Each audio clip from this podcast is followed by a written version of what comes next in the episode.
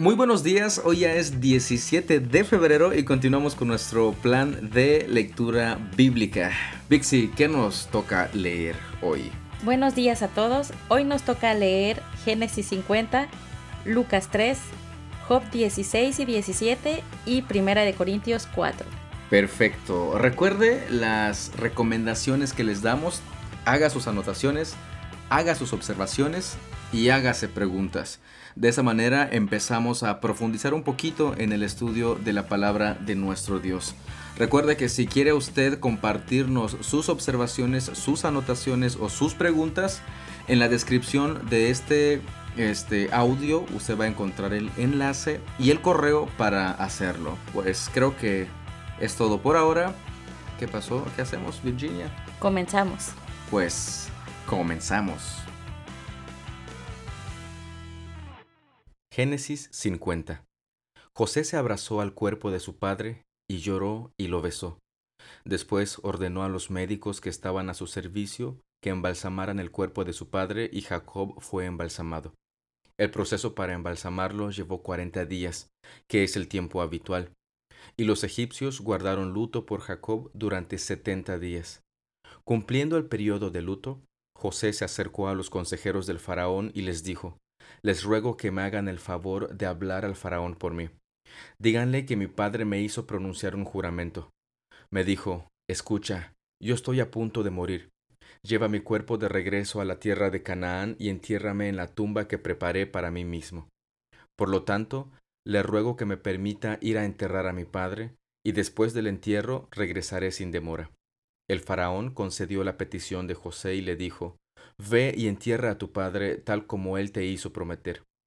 Entonces José partió para enterrar a su padre, lo acompañaron todos los funcionarios del faraón, todos los ancianos de la casa de faraón y todos los oficiales de alto rango de Egipto. José llevó a los de su propia casa y a sus hermanos y a los de sus casas, pero dejó en la tierra de Gosén a los niños pequeños y a los rebaños y a las manadas. Una gran cantidad de carros de guerra con sus conductores acompañaron a José. Cuando llegaron al campo de trillar de Atad, cerca del río Jordán, llevaron a cabo un gran servicio conmemorativo muy solemne, con un período de siete días de luto por el padre de José. Los cananeos que vivían en ese lugar los observaron lamentarse en el campo de trillar de Atad y luego cambiaron el nombre del lugar, situado cerca del Jordán. Lo llamaron Abel Misraim porque dijeron, Este es un lugar de gran lamento para estos egipcios. Así que los hijos de Jacob hicieron tal como él les había ordenado. Llevaron su cuerpo a la tierra de Canaán y lo enterraron en la cueva que está en el campo de Macpela, cerca de Mamre. Esa es la cueva que Abraham le había comprado a Efrón elitita como lugar de sepultura permanente. Después de haber enterrado a Jacob, José regresó a Egipto junto con sus hermanos y todos los que lo habían acompañado al entierro de su padre.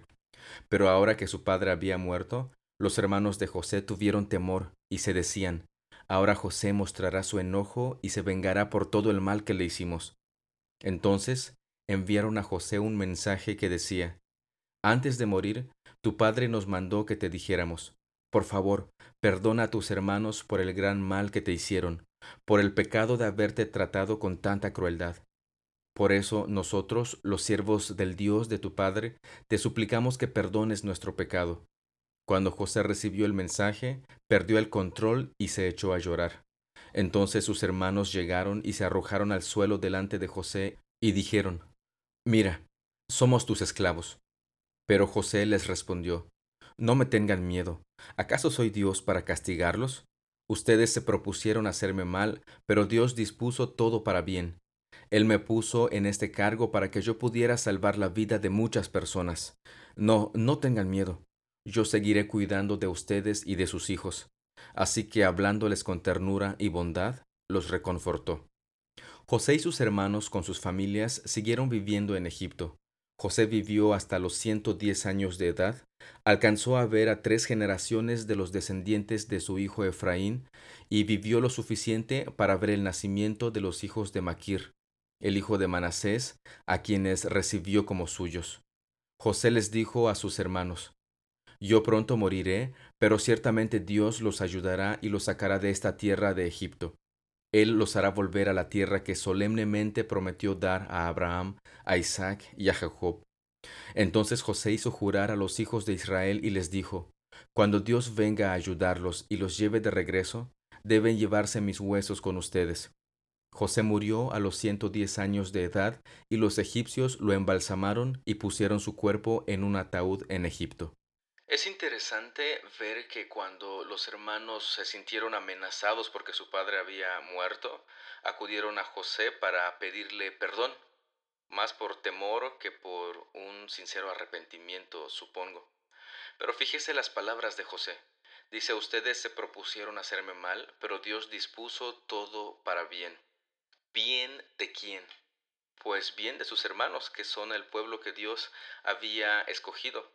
Aún no era un pueblo, aún era una familia, pero pronto crecería, pronto aumentarían en número y pronto serían un gran, gran pueblo. Pero sobre todo eso, Dios cumpliendo la promesa que le había hecho a Abraham. Lucas 3 Era el año 15 del reinado de Tiberio, el emperador de Roma. Poncio Pilato era gobernador de Judea, Herodes Antipas gobernaba Galilea. Su hermano Felipe gobernaba Iturea y Traconite, y Lisanías gobernaba Abiliña. Anás y Caifás eran los sumos sacerdotes. En ese tiempo, un mensaje de Dios llegó a Juan, hijo de Zacarías, que vivía en el desierto. Entonces Juan fue de un lugar a otro por ambos lados del río Jordán, predicando que la gente debía ser bautizada para demostrar que se había arrepentido de sus pecados y vuelto a Dios para ser perdonada. Isaías había hablado de Juan cuando dijo, Es una voz que clama en el desierto, preparen el camino para la venida del Señor, ábranle camino. Los valles serán rellenados y las montañas y las colinas allanadas, las curvas serán enderezadas y los lugares ásperos suavizados. Y entonces todas las personas verán la salvación enviada por Dios. Cuando las multitudes acudieron a Juan para que los bautizara, les dijo, Camada de víboras, ¿Quién les advirtió que huyeran de la ira de Dios que se acerca? Demuestren con su forma de vivir que se han arrepentido de sus pecados y han vuelto a Dios. No se digan simplemente el uno al otro, estamos a salvo porque somos descendientes de Abraham. Eso no significa nada, porque les digo que Dios puede crear hijos de Abraham de estas mismas piedras. Ahora mismo, el hacha del juicio de Dios está lista para cortar las raíces de los árboles. Así es, todo árbol que no produzca buenos frutos será cortado y arrojado al fuego. Las multitudes preguntaron, ¿qué debemos hacer? Juan contestó, Si tienes dos camisas, da una a los pobres. Si tienes comida, comparte con los que tienen hambre. Hasta los corruptos recaudadores de impuestos vinieron a bautizarse y preguntaron, Maestro, ¿qué debemos hacer? Él les contestó, No recauden más impuestos de lo que el gobierno requiere. ¿Qué debemos hacer nosotros? Preguntaron algunos soldados. Juan les contestó, No extorsionen ni hagan falsas acusaciones, y estén satisfechos con su salario. Todos esperaban que el Mesías viniera pronto, y tenían muchas ganas de saber si Juan era el Mesías. Juan contestó a sus preguntas diciendo, Yo los bautizo con agua, pero pronto viene alguien que es superior a mí, tan superior que ni siquiera soy digno de ser su esclavo y desatarle las correas de sus sandalias. Él los bautizará con el Espíritu Santo y con fuego. Él está listo para separar el trigo de la paja con su rastrillo. Luego limpiará la zona donde se trilla y juntará el trigo en su granero, pero quemará la paja en un fuego interminable. Juan usó muchas advertencias similares al anunciar la buena noticia al pueblo. También Juan criticó públicamente a Herodes Antipas, el gobernador de Galilea, por haberse casado con Herodías, la esposa de su hermano, y por muchas otras injusticias que había cometido. Así que Herodes metió a Juan en la cárcel, agregando a sus muchos pecados uno más. Cierto día, en que las multitudes se bautizaban, Jesús mismo fue bautizado. Mientras él oraba, los cielos se abrieron, y el Espíritu Santo en forma visible descendió sobre él como una paloma, y una voz dijo desde el cielo, Tú eres mi Hijo amado, y me das un gran gozo. Jesús tenía unos 30 años cuando comenzó su ministerio público. Jesús era conocido como el hijo de José. José era hijo de Elí. Elí era hijo de Matat. Matat era hijo de Leví. Leví era hijo de Melki. Melki era hijo de Hanna. Hanna era hijo de José. José era hijo de Matatías. Matatías era hijo de Amós. Amós era hijo de Nahum. Nahum era hijo de Esli. Esli era hijo de Nagai. Nagai era hijo de Maat. Maat era hijo de Matatías. Matatías era hijo de Semei. Semei era hijo de Josec. Josec era hijo de Judá. Judá era hijo de Joana. Joana era hijo de Reza. Reza era hijo de Zorobabel. Zorobabel era hijo de Salatiel. Salatiel era hijo de Neri. Neri era hijo de Melki. Melki era hijo de Adi. Adi era hijo de Cosam. Cosam era hijo de Elmodam. Elmodam era hijo de Er. Er era hijo de Josué. Josué era hijo de Eliezer. Eliezer era hijo de Jorim. Jorim era hijo de Matat. Matat era hijo de Leví. Leví era hijo de Simeón. Simeón era hijo de Judá. Judá era hijo de José. José era hijo de Jonán. Jonán era hijo de Eliakim. Eliakim era hijo de Melea. Melea era hijo de Mainán. Mainán era hijo de Matata. Matata era hijo de Natán. Natán era hijo de David. David era hijo de Isaí. Isaí era hijo de Obed. Obed era hijo de Booz. Booz era hijo de Salmón. Salmón era hijo de Naasón. Naasón era hijo de Aminadab. Aminadab era hijo de Admin. Admin era hijo de Arni. Arni era hijo de Esrom. Esrom era hijo de Fares. Fares era hijo de Judá. Judá era hijo de Jacob. Jacob era hijo de Isaac. Isaac era hijo de Abraham. Abraham era hijo de Taré. Taré era hijo de Nacor.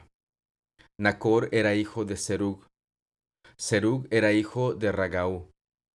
Ragaú era hijo de Peleg. Peleg era hijo de Eber.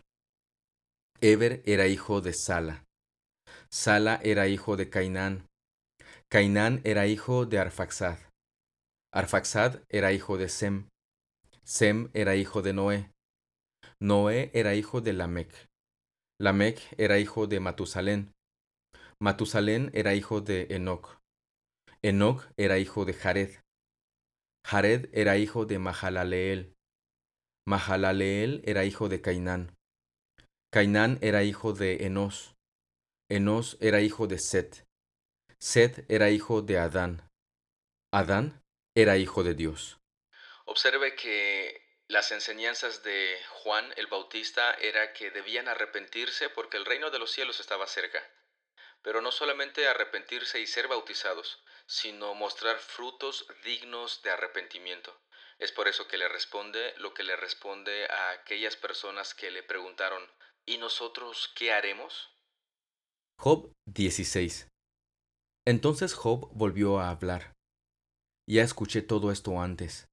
¿Qué consejeros tan miserables son ustedes? ¿Nunca dejarán de decir más que palabrería? ¿Qué los mueve a seguir hablando? Si ustedes estuvieran en mi lugar, yo podría decir lo mismo, podría lanzar críticas y menear mi cabeza ante ustedes. Sin embargo, yo les daría palabras de ánimo, intentaría aliviar su dolor. En cambio, sufro si me defiendo, y no sufro menos si me niego a hablar. Oh Dios, tú me has molido y arrasaste con mi familia. Me has reducido a piel y huesos como si tuviera que demostrar que he pecado. Mi carne consumida testifica en mi contra. Dios me odia y me despedaza en su enojo. Rechina los dientes contra mí y me atraviesa con su mirada. La gente me abuchea y se ríe de mí, con desprecio me dan bofetadas en la mejilla y una turba se junta en mi contra.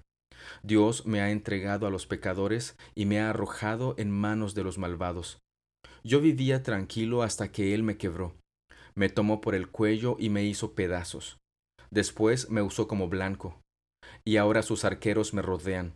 Sus flechas me atraviesan sin misericordia. Y el suelo está empapado con mi sangre. Una y otra vez él se estrella contra mí, arremete como un guerrero. Me visto de tela áspera en señal de mi dolor. Mi orgullo yace en el polvo. Mis ojos están enrojecidos de tanto llorar. Los rodean sombras oscuras. Sin embargo, no he hecho nada malo y mi oración es pura. Oh tierra, no escondas mi sangre, deja que clame por mí. Ahora mismo mi testigo está en el cielo, mi abogado está en las alturas. Mis amigos me desprecian y derramo mis lágrimas ante Dios. Necesito un mediador entre Dios y yo, como una persona que intercede entre amigos, pues pronto me tocará recorrer ese camino del que nunca volveré. Note cómo Job, después de seguir escuchando a sus amigos acusándole de gran pecado, él acude a Dios para que sea su abogado y lo defienda. Y al final del capítulo él dice que necesita un mediador entre Dios y él. Nosotros sabemos que ese mediador es nuestro Señor Jesucristo. Job 17 Mi espíritu está destrozado y mi vida está casi extinguida. La tumba está lista para recibirme. Estoy rodeado de burlones, observo que se mofan de mí de manera implacable. Debes defender mi inocencia, oh Dios, ya que nadie más se levantará en mi favor. Les cerraste la mente para que no comprendieran, pero no permitas que triunfen. Traicionan a sus amigos para su propio beneficio. Haz que sus hijos desfallezcan de hambre. Dios me ha puesto en ridículo ante la gente. Me escupen en la cara. Mis ojos están hinchados de tanto llorar y soy solamente una sombra de lo que fui. Los íntegros se horrorizan cuando me ven. Los inocentes se levantan contra los que no tienen a Dios. Los justos siguen avanzando y los de manos limpias se vuelven cada vez más fuertes. En cuanto a todos ustedes, regresen con mejores argumentos, aunque seguiré sin encontrar a un solo sabio entre ustedes. Mis días se acaban, mis esperanzas han desaparecido, los deseos de mi corazón están destruidos. Estos hombres dicen que la noche es día, afirman que la oscuridad es luz. ¿Qué pasará si voy a la tumba y tiendo mi cama en las tinieblas? ¿Qué pasará si llamo padre a la tumba y madre o hermana a los gusanos? ¿Dónde está entonces mi esperanza? ¿Podrá alguien encontrarla? No, mi esperanza descenderá conmigo a la tumba. Descansaremos juntos en el polvo. Cada vez que avanzamos, notamos aún más el dolor y el sufrimiento que Job estaba pasando. Solamente al leer sus palabras nos da una pequeña muestra del verdadero dolor, sufrimiento que él estaba atravesando. Y sus amigos, en vez de consolarle y animarle, añadían más dolor añadían más sufrimiento a él. Así que, a Apolos y a mí, considérenos como simples siervos de Cristo, a quienes se nos encargó la tarea de explicar los misterios de Dios. Ahora bien, alguien que recibe el encargo de administrador debe ser fiel. En cuanto a mí, me importa muy poco cómo me califiquen ustedes o cualquier autoridad humana. Ni siquiera confío en mi propio juicio en este sentido. Tengo la conciencia limpia, pero eso no me demuestra que yo tengo razón. Es el Señor mismo quien me evaluará y tomará la decisión. Así que no juzguen a nadie antes de tiempo, es decir, antes de que el Señor vuelva, pues Él sacará a la luz nuestros secretos más oscuros y revelará nuestras intenciones más íntimas. Entonces Dios le dará a cada uno el reconocimiento que le corresponda. Amados hermanos, Puse el caso de Apolos y el mío propio como ilustración de lo que les vengo diciendo. Si prestan atención a lo que les cité de las Escrituras, no estarán orgullosos de uno de sus líderes a costa de otro, pues ¿qué derecho tienen a juzgar así? ¿Qué tienen que Dios no les haya dado? Y si todo lo que tienen proviene de Dios, ¿por qué se jactan como si no fuera un regalo? Ustedes piensan que ya tienen todo lo que necesitan, creen que ya son ricos hasta han comenzado a reinar sin nosotros en el reino de Dios. Yo desearía que en verdad ya estuvieran reinando, porque entonces nosotros estaríamos reinando con ustedes. A veces pienso que a nosotros, los apóstoles, Dios nos puso en exhibición como prisioneros de guerra al final del desfile del vencedor, condenados a muerte. Nos hemos convertido en un espectáculo para el mundo entero, tanto para la gente como para los ángeles. Nuestra entrega a Cristo nos hace parecer tontos. En cambio, ustedes afirman ser tan sabios en Cristo. Nosotros somos débiles, pero ustedes son tan poderosos. A ustedes los estiman. A nosotros nos ridiculizan. Incluso ahora mismo pasamos hambre y tenemos sed y nos falta ropa para abrigarnos. A menudo somos golpeados y no tenemos casa. Nos cansamos trabajando con nuestras manos para ganarnos la vida. Bendecimos a los que nos maldicen. Somos pacientes con los que nos maltratan. Respondemos con gentileza cuando dicen cosas malas de nosotros. Aún así se nos trata como la basura del mundo, como el desperdicio de todos, hasta este preciso momento. No les escribo estas cosas para avergonzarlos, sino para advertirles como mis hijos amados. Pues aunque tuvieran diez mil maestros que les enseñaran acerca de Cristo, tienen solo un Padre espiritual. Pues me convertí en su Padre en Cristo Jesús cuando les prediqué la buena noticia. Así que les ruego que me imiten. Por esa razón les envía Timoteo, mi fiel y amado Hijo en el Señor él les recordará la manera en que sigo a Cristo Jesús, así como lo enseño en todas las iglesias en todas partes. Algunos de ustedes se han vuelto arrogantes al pensar que no volveré a visitarlos, pero iré, y pronto, si el Señor me lo permite, y entonces comprobaré si esos arrogantes solo dan discursos pretenciosos o de verdad tienen el poder de Dios. Pues el reino de Dios no consiste en las muchas palabras, sino en vivir por el poder de Dios. ¿Qué prefieren? ¿Que llegue con una vara para castigarlos? ¿O que vaya con amor y un espíritu amable? Estas últimas preguntas, pues para serles bien sincero, me acaban de pegar en el corazón. Y es precisamente algo que vivimos. ¿Qué prefieren? ¿Que llegue con una vara para castigarlos? ¿O que vaya con amor y un espíritu amable? ¿Será que es necesario que regañemos acusemos, señalemos para que los hermanos puedan volver, vivir en función del Evangelio? Es una pregunta que, que me acaba de pegar, así que no hago más comentarios. De esta manera concluimos la lectura del día de hoy. Esperemos que se haya tomado sus anotaciones, hecho sus preguntas y sus observaciones. Este, Fercho, ¿alguna invitación que quieras hacer? Eh, no. No, ninguna invitación. Ninguna. Ah, Virginia, ¿algo que quieras añadir? Sí, eh, pues les seguimos invitando a que si quieren eh, compartir con nosotros su voz y, grabar algunos, eh, ¿cómo se llama? Capítulos, pues está ahí abierto. Algunos me han dicho que tienen la intención, pero les da pena. No les dé pena. Graben, graben. Graben que su nombre en una piedrita. graben con nosotros los capítulos de la Biblia. Sí, podemos nosotros este, guiarlos y decirles cómo hacerlo, de modo que este, nosotros tengamos ya sus audios y lo añadimos al programa y a la super edición. Y entonces, pues es todo, ¿verdad? Fercho, ¿alguna invitación? Ya te dije que no. No, seguro no estabas practicando que ibas a decir que este apóyenos grabando en el café solo es un pretexto. Sí, sí, sí, Híjole. El Fercho está en el entrenamiento, así que tengámosle un poquito de paciencia.